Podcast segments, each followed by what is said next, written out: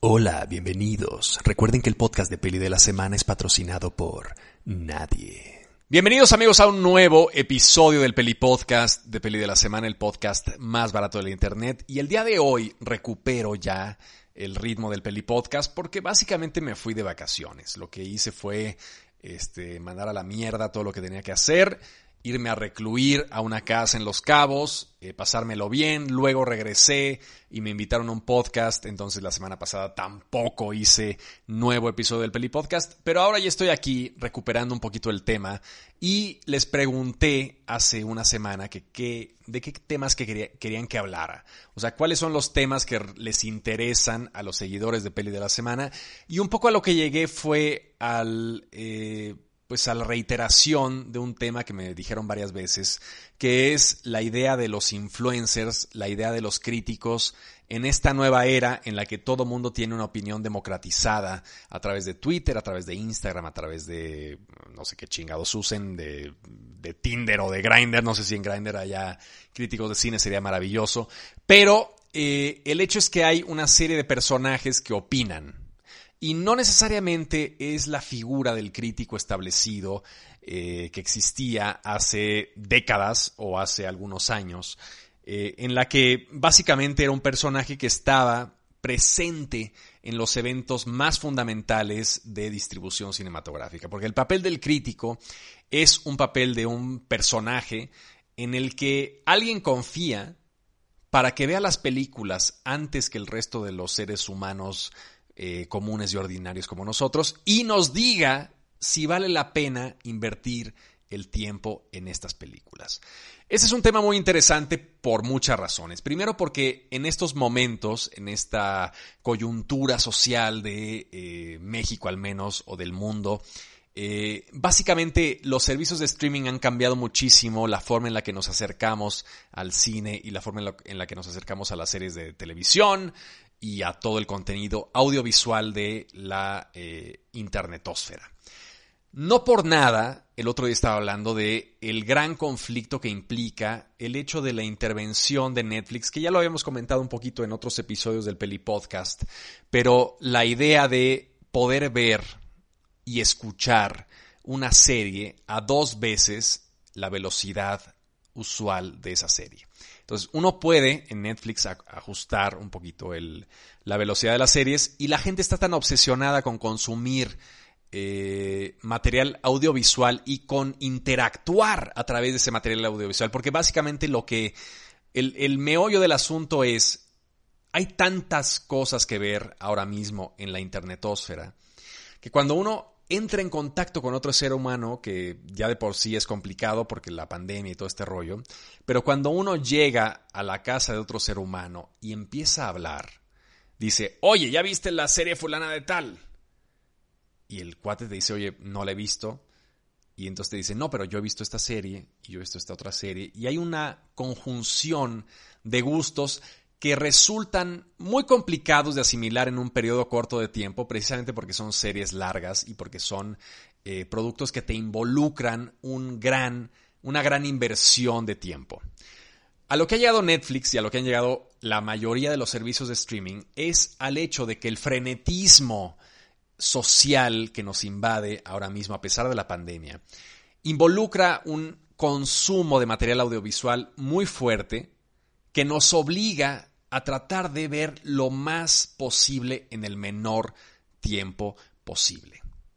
Entonces, un ser humano normal dice, oye, voy a ver Game of Thrones, son seis temporadas, las voy a ver este, a lo mejor en un mes.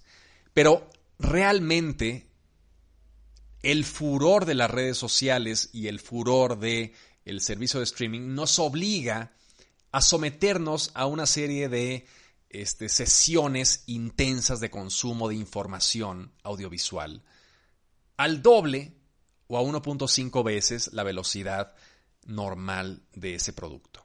Entonces, la gente está viendo ahora mismo un poco lo que pasa con los, con los mensajes de WhatsApp. Ahora mismo ya puede uno escuchar un mensaje de 5 minutos en 2 minutos, precisamente porque WhatsApp ha involucrado, ha detectado que la gente quiere la información y no necesariamente quiere el estilo en el que se en la que la información se transmite en este medio de streaming. Entonces, si tu amigo está deprimido y te dice, oye, mi novia me dejó y te cuenta la anécdota de su novia en seis minutos, WhatsApp dice, oye, yo entiendo que tienes una vida ocupada, puedes consumir esta información en tres minutos. Te la regalo, consúmela a dos veces la velocidad de lo que tu amigo estuvo eh, balbuceando en este mensaje de voz de WhatsApp. Y esto es muy importante. O sea, suena como una pendejada, pero realmente no lo es, porque nuestra forma de relacionarnos, nuestra forma de consumir información, depende muchísimo de los medios que nos transmiten esa información. Entonces, cualquier medio audiovisual o simplemente de audio o simplemente como una especie de eh, portal de noticias, nos transmite cierta información que modela la forma en la que consumimos la realidad. Lo que hemos visto últimamente, por ejemplo, estos periódicos que la gente consume y que solamente lee los titulares, o sea, las dos líneas que componen el artículo central de una primera plana, dice, ah, Andrés Manuel López Obrador XX X. Ese es el título. Y la gente se queda con eso y no lee el artículo.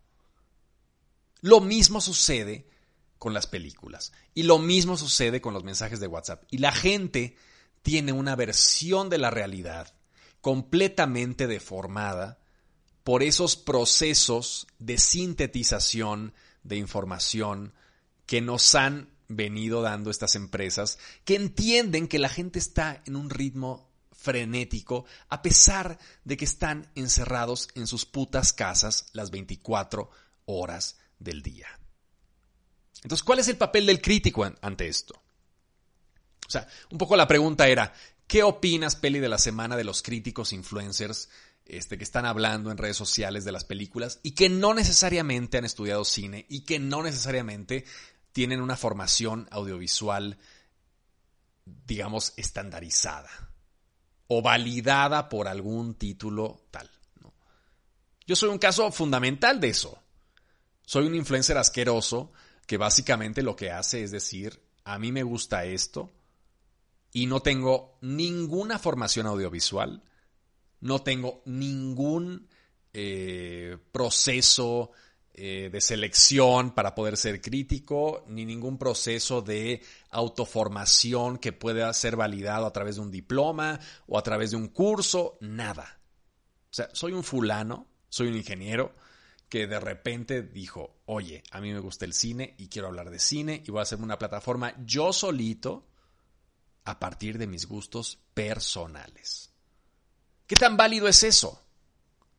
¿Cuál es el papel de un crítico ante esa democratización de las redes sociales? Porque antes, Emilio García Riera y este, eh, estos críticos tradicionales mexicanos verdaderamente fundamentados, verdaderamente comprometidos con el medio, lo que hacían era vivir en un eh, espacio arquitectónico que les permitía ver películas durante todo el día. Entonces, este, Emilio García Riera, este, García Sao, nuestro grandísimo Santón Ayala Blanco, eran personajes que vivían y que ordenaban su vida en torno a la forma de distribuir el cine en una eh, cineteca nacional. O sea, básicamente era eso. Entonces, poca gente estaba dispuesta a supeditar su vida personal al estreno de ciertas películas en un espacio arquitectónico conocido como la Cineteca Nacional de México. Y claro, hace 50 años la posibilidad que tenía un crítico de cine establecido de consumir cine era muchísimo menor que la posibilidad que tiene un adolescente el día de hoy con un servicio de streaming y con la piratería y con etcétera, etcétera, etcétera. Entonces, ¿cómo ha cambiado esa percepción del séptimo arte, que ya de por sí es un término muy mamón, pero que es cierto, o sea, digamos, eh, cuando se fundamentaron las seis bellas artes, eh, no existía el cine y claro, era la danza, la literatura, el teatro, este, eh, la escultura, la pintura y tal. finalmente el cine, que es un arte bastante joven, si lo ponemos en perspectiva con la historia de la humanidad, requiere un tiempo y un espacio de exhibición. Ahora, en nuestros tiempos, el espacio de exhibición, la ecuación que involucraba el juicio, eh, eh, digamos, artístico, y luego el espacio que te permitía ese juicio artístico en un entorno óptimo, se ha eliminado. Y ese espacio ya no existe, ese espacio es la sala de tu casa. Y los críticos, al no tener ya un espacio sagrado en el que ellos van, se desplazan como en una especie de liturgia y se encuentran con esta obra de arte o con esta película de mierda, realmente ha democratizado la idea del juicio a, eh, priori. Entonces, por un lado, ha desaparecido esta iglesia santa que es la, la, Cineteca Nacional, que bueno, sigue existiendo, pero que ha desaparecido en el sentido de que la gente puede consumir cualquier tipo de películas desde su casa. Y luego ha desaparecido la noción del espacio de hablar. O sea, el crítico antes tenía una columna en el Reforma, en el Universal, en el Excelsior, donde publicaban lo que ellos habían percibido de cierta película. Pero con las redes sociales, esa esa, esa, más bien, ese eh, espacio apartado que implicaba tener una columna en un periódico de, alto alcance, queda eliminado porque finalmente los chicos jóvenes tienen una audiencia a lo mejor mucho mayor que Ayala Blanco. Y Luisito Comunica y Yuya, si hablan de una película, tienen mucho más impacto en nivel de números gordos que Ayala Blanco, que es un personaje que ha estudiado eh, el arte cinematográfico durante décadas. ¿Está bien o está mal? No importa. Es algo que es. Existe y es el estado de las cosas actualmente. Ahora, ¿a dónde voy con esto? Es un preámbulo muy grande para decir eh, qué opino yo de los influencers como yo que hablan de películas. Un poco el riesgo, pienso yo, que es el de el dinero, ¿no? Básicamente. O sea, en mi caso personal, yo soy un tipo privilegiado, muy privilegiado, que puede vivir sin emitir una opinión favorable o en contra de un producto audiovisual. ¿A qué me refiero con esto? La peli de la semana no es mi principal fuente de ingresos. No. Entonces, es un hobby, yo me divierto, la mantengo, la alimento, es una cosa que me da mucho, mucha alegría y tengo muchos proyectos alrededor de eso, pero no es mi principal fuente de ingresos. Y mi principal fuente de ingresos es algo que no tiene absolutamente nada que ver con la peli de la semana. O sea, si me cancelan, si me explota la cuenta de Instagram, o sea, yo sigo viviendo exactamente igual que si no, que si tuviera la peli de la semana. O sea, soy un tipo privilegiado. Soy un crítico privilegiado. Y al tener ese privilegio, no tengo que andar buscando un patrocinio el podcast más barato del Internet sigue sin tener patrocinio porque no lo he buscado, porque no me interesa, porque no quiero vender este maquillaje en el, en el podcast de peli de la semana, ni lentes, ni zapatos, ni yo qué sé qué chingados podría haber conseguido si estuviera yo obsesionado con eh, monetarizar este podcast. Entonces, no es mi principal fuente de ingresos y al no ser mi principal fuente de ingresos, me permite ser honesto con mi audiencia. Cosa que no es tan posible si tu única fuente de ingresos es precisamente la crítica cinematográfica. ¿Por qué? Porque de por sí es un negocio muy difícil. O sea, tienes que tener una audiencia muy grande para que los estudios chonchos realmente quieran este, manipular tu, tu opinión, como para que les digas, oye, este, peli de la semana dice que está buenísima la de los Avengers, este, hay que ir a verla. O peli de la semana dice que está buenísima una serie, la serie de Loki, porque no sé qué. Realmente tienes que tener un alcance muy fuerte para que eso suceda. Y por otro lado, eh, genera una especie de simbiosis perversa entre los estudios y la opinión de alguien apasionado que tiene que pervertirse para poder ganar dinero y poder subsistir en un mundo en donde lo único que importa es la publicidad. Entonces, realmente lo que me, lo que me causa conflicto de todo esto es la imposibilidad de subsistir en un negocio como la crítica de cine, dando tu opinión honesta de las cosas. Porque la honestidad no genera dinero, o sea, finalmente lo que quieren los estudios es inflar cosas. ¿Cuántas campañas? Y no me refiero solamente a estudios como muy grandes, realmente cualquier tipo de estudios. A24, por ejemplo, que es como este bastión que cada vez está como más pervertido eh, de la industria cinematográfica independiente estadounidense, que es como la gran productora de cine alternativo, que cada vez está como siendo menos eso eh, y más algo ya orientado, algo más eh, cliché y algo más ya pensado y una fórmula, etcétera, etcétera. Eh, todas estas productoras lo que buscan es inflar sus productos como sea. Entonces, tú tienes 50 mil seguidores, o 100 mil, o 2 millones.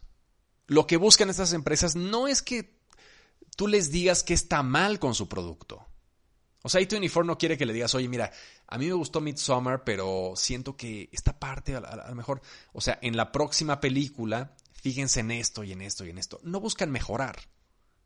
Lo que buscan es una consolidación de la marca. Y lo que buscan es una consolidación de los productos de esa marca.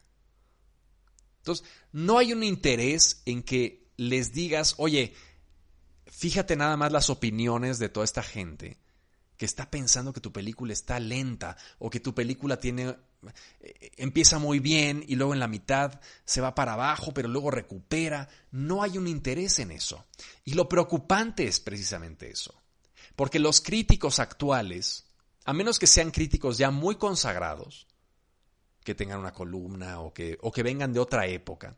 Pero los críticos realmente jóvenes son fulanos de mi edad, que las productoras los mandan a experiencias inmersivas.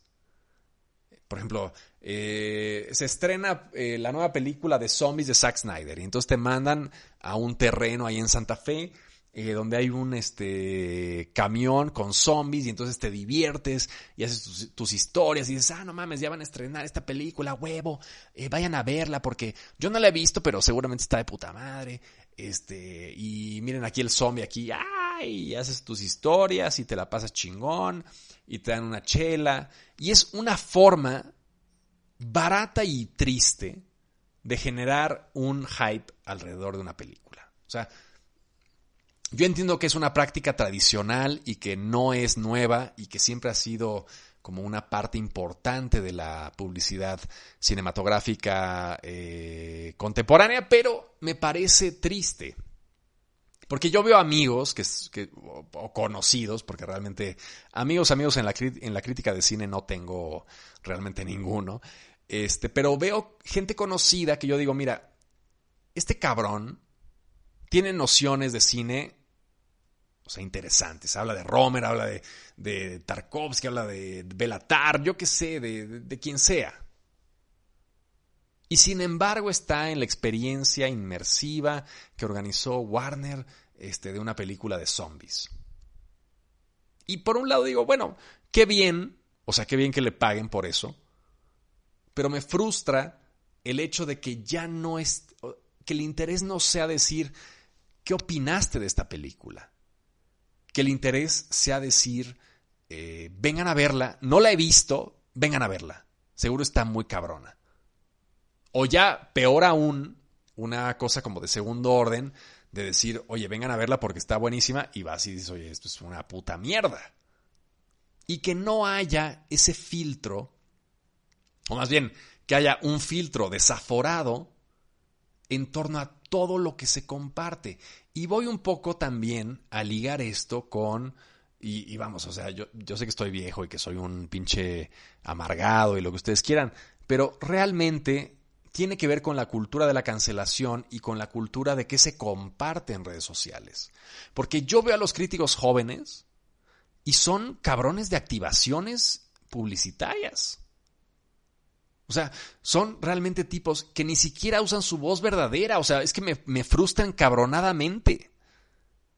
Hola amigos, ¿qué tal?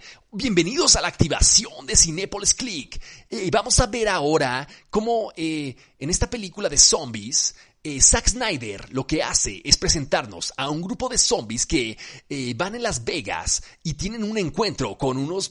O sea, ¿qué es eso? O sea, cabrón, ¿por qué no usas tu voz, una voz de ser humano? O sea, me, frustra muy cabrón. O sea, ¿cómo puede ser que la crítica haya pasado de este proceso de introspección y de reflexión cinematográfico a un proceso casi de, de locución desaforada en el que ni siquiera son capaces estos cabrones de usar su voz real? O sea, son una serie de fulanos olvídate de que sepan o no. Realmente no conozco sus vidas. Probablemente sepan mucho de cine. A lo mejor saben más que yo. Pero, ¿por qué vergas no pueden hablar con su voz normal y decirnos lo que opinan como seres humanos racionales? Entonces, realmente eso es el, el gran problema que yo tengo con la crítica cinematográfica actual y con la crítica de redes sociales y con los influencers. Es eso. Que todo mundo está tirando de un rollo discursivo completamente casi inhumano, ¿no? O sea, es, una cosa de bienvenidos a Cinepolis. O sea, yo cuando, cuando hice este podcast, la, el, el, intro y el outro del podcast, que hago esta cosa de eh, hola, bienvenidos a Peli de la Semana. O sea, eso lo hice con un poco de manera satírica. Porque es un poco lo que todo mundo hace cuando está eh, haciendo un intro de un podcast. Me pareció ridículo y lo hice lo más exagerado posible. Pero hay gente que habla realmente así y que intenta convencer a, otras personas de que vayan a ver películas con ese tono de voz y con ese tono de, de, referencias totalmente burdas, ¿no? O sea, no hay un intento ya ni siquiera de, de decodificar la película, ¿no? Es, es una, este, una reseña que no es nada, es una puta sinopsis. O sea, el, el otro día estaba viendo TikTok y hay un fulano que es muy popular que, ah, hombre, yo no es que lo ataque ni nada, o sea, su vida me vale madre y es un tipo que, que seguramente será un tipo inteligente, yo qué sé. Pero habla como, eh, es esta idea como frenética de contarte de qué va una película o una serie y decirte que tienes que verla a toda costa. Y entonces te dice, no mames, no pueden perderse esta serie. Eh, los, los Johnsons contra las máquinas. Es una serie maravillosa, es una película maravillosa. Güey, o sea, habla como un puto ser humano normal. Tómate tu tiempo. Vamos a reflexionar sobre la película. Vamos a tomarnos un segundo para hablar de una película. Y tampoco te digo que tengas que deconstruirme eh, la semiótica de una escena y que tengas que decirme, oye, no, mira, aquí eh, lo que quiso decir Tarkovsky cuando estaban fundiendo la campana aquí, este, es que claro, bueno, todo este proceso de años en que un eh, personaje religioso está dedicando su vida entera a fundir una campana, en Andrés Rublev, pues tiene que ver con todo esto. No, tampoco te digo eso, pero simplemente sé un puto ser humano. O sea, qué frustración tan encabronada que la gente que nos está hablando de cine ahora mismo son casi androides, ¿no? O sea, ¿qué diferencia hay entre estos influencers eh, eh, cinematográficos y una pinche Alexa? O la Siri. Siri, ¿qué opinas de esta película? Bueno, de esta película vino que... Así son estos güeyes. Entonces, lo que me frustra es que por un lado alguien encuentra una grieta en este nicho de publicidad y se aferra a ella y decide que hay dinero ahí y bueno, vamos, yo lo respeto completamente. Evidentemente el, joven este o niño, no sé qué sea, este de, de, de TikTok que habla así, pues seguramente estará haciendo dinero y felicidades y qué chingón. Pero me frustra que las nuevas generaciones de crítica cinematográfica sea eso. Que nadie sea capaz incluso de leer, ¿no? Y, no es, y no es que yo esté hablando como de, oh, es que nadie lee, este, yo leo tantos libros. Me vale verga, o sea, realmente como reflexionar. O sea, simplemente sentarte a decir, oye, fíjate nada más en esto que está pasando aquí. Lo que estás viendo en pantalla, creo yo que va por aquí. Y hay un diálogo y hay un intento de, tal. Pero en esta idea masiva de, la, de los medios de comunicación tan a lo bestia, no hay un intento de diálogo. Este cabrón, pues no puede leer los comentarios porque hay 100 mil millones de comentarios. No hay un diálogo con el crítico. Es, un, es una simple, es un monólogo en el que el crítico expone un clip de un minuto en TikTok y una obra que tardó meses, años en hacerse, en concebirse el guion, este, que se perfilaron a los personajes, incluso la más pinche película de mierda mexicana de la puta historia, requirió trabajo. Y ese trabajo me parece frustrante que se juzgue a través de un pinche TikTok de 30 segundos y que ese sea como el, el parangón para medir si algo vale la pena o no vale la pena. Entonces, el resumen de, esta, de este desmadre, que también es domingo por la noche y me echo unos vinos y estoy ahí con mi tequila y tal, a lo mejor no estoy lo suficientemente elocuente, es básicamente mi frustración ante el hecho de que las redes sociales y su democratización de las redes sociales no sean una democratización de las redes sociales.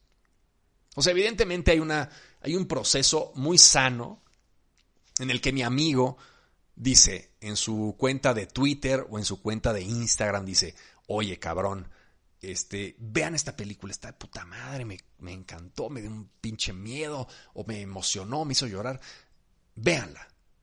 Eso es súper sano.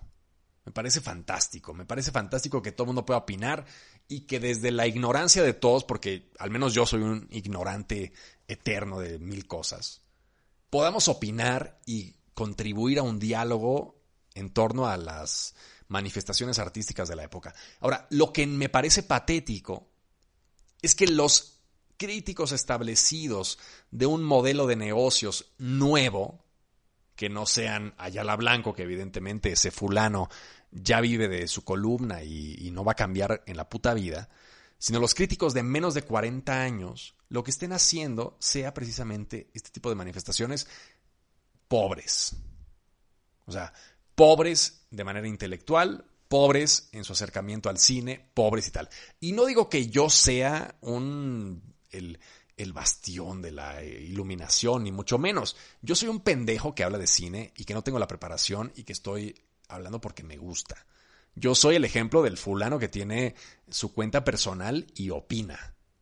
Pero me frustra que la gente que sí tiene una capacidad de introspección, que sí está formada en el medio, que tiene una eh, serie de bases sólidas para compartir sus conocimientos, se reduzca por el pinche rollo del mercado y del capitalismo y de lo que ustedes quieran, y se someta a un buenondismo narrativo que diga, ay, van a, vayan a ver esta película que está de puta madre. No la he visto, pero está buenísima. Y ay, miren la activación que me pasó aquí La Roca y, y, Chris Pratt y yo qué sé, o sea, es patético. Y estos son los cabrones que hablan en el radio y hablan en la tele y tal. O sea, realmente está mal. O sea, no quiero sonar como un pinche anciano, pero sí. O sea, sí siento que el camino de la crítica actual es un camino triste y el camino de la crítica muy especializada que yo conozco gente que está muy clavada, se va por el otro lado porque también no hay un punto medio. O sea, si tú quieres consumir crítica de cine, hay de dos sopas. Una, o consumes a los fulanos que contrató Cinemex y que contrató Cinépolis para decir que todo está de puta madre y que entrevistan a La Rock y que entrevistan a Dwayne, a, este, a, Chris Rock y a todos estos güeyes. A Schwarzenegger y se la pasan de puta madre, les hacen bromas y los llevan a sus activaciones y tal. o, o consumes la crítica de cine que solamente te habla de Lab Díaz y que solamente te habla de Belatar y que solamente te habla de cine que es muy complejo y que no tienes tú a lo mejor la formación para entrar en él. Entonces, no hay, o al menos yo no lo conozco, un medio cinematográfico que esté equilibrado, que esté medianamente balanceado, y que te diga, oye, mira, si quieres entrarle a Lab te tienes que sentar aquí 12 horas en frente a una pantalla y tienes que conocer el, estado político de Filipinas y tienes que meterte en este rollo y tal, tal, tal, tal, tal, tal. O si quieres entrarle a Pichatpong, eh, que es este cineasta tailandés fantástico, mira, te voy a presentar y te voy a enseñar un poco a conocerlo, ¿no? Pero todo mundo es o el nicho extremo de la crítica cinematográfica que asume que todo el mundo sabe quién es Apichatpong, Cool, y te dicen, oye, claro, si ya viste eh, Tropical Malady y si ya viste este, el tío Bonme, este, recuerda sus vidas pasadas, pues entonces esta nueva película te va a parecer de puta madre. ¿Y qué tal los que no lo hemos visto? Y, y por otro lado, el otro espectro de la crítica son cabrones que están en pinche Disneylandia subiéndose y bajándose y haciéndote, eh, eh, digamos, este, videos para que te suscribas al puto Disney Plus. Entonces, es un momento, creo que crítico para la crítica cinematográfica, valga la pinche redundancia barata que le acabo de hacer. Este, creo que es complicado. Y siento yo que estamos en un proceso como, como muy feo, ¿no? O estás completamente renegando del cine tradicional o estás completamente absorbido por el cine tradicional. Y eso no, no, construye diálogo, porque los cabrones que están completamente en contra del cine tradicional, este, pues son un nicho muy pequeño que se están hablando ellos mismos. Son revistas que las leen los mismos cabrones que escriben las putas revistas. Frustrante eso. O sea, haces, todo un esfuerzo editorial para publicar una revista para que solamente la compre la gente que escribe en la puta revista. O sea, es, es demencial, ¿no? O sea, es kafkiano.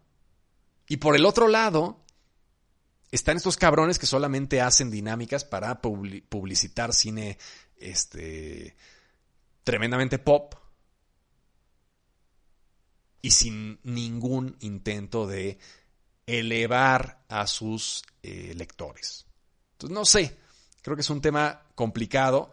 No sé si me logré articular lo suficiente en este podcast, pero al menos ya activo de nuevo la, eh, la dinámica del podcast. Si tienen alguna, pues algún comentario, manden un mensaje ahí a Peli de la Semana para que podamos interactuar un poco. Lo frustrante de los podcasts es que no hay mucho, mucha forma de interactuar vía comentarios. Este, pero mándenme mensajes, díganme qué piensan de esto y siento yo que es una etapa muy crucial para un cambio realmente de la educación cinematográfica, porque mucho se habla en México de la posibilidad de educar al público. Y es una cosa como bastante eh, paternalista, como decir, la gente está pendeja y yo sé. No, no tendría que ser así. Tendría que ser una comunidad de gente que compartiera. Yo en el Cineclub de Peli de la Semana aprendo un chingo. ¿Por qué? Porque la gente me comenta cosas y yo digo, claro, esto no lo había visto o esto sí lo había visto y reflexiono a, partir de eso. Entonces la crítica cinematográfica no es una cosa que surja de un báculo sagrado que está en una, en una montaña, sino algo que es un ejercicio comunitario de gente que ve un mismo producto y se pregunta cosas distintas y las comparte en un foro. Eso es lo que me interesa a mí de Peli de la Semana.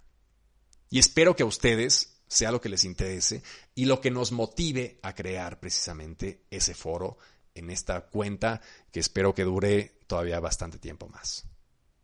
En fin, esto es lo que pienso de este tema que me plantearon en las preguntas, de qué opinaba de los influencers y de la crítica cinematográfica contemporánea. Y seguiré abordando lo que me plantearon en sus eh, sugerencias del Peli Podcast. Ahora sí, nos veremos cada domingo. Les mando un abrazo, un beso fuerte a todo mundo y nos vemos la próxima semana. Los quiero. Adiós. Este fue el podcast de Peli de la Semana, el podcast más barato de la Internet. Y recuerda, el podcast de Peli de la Semana es patrocinado por nadie.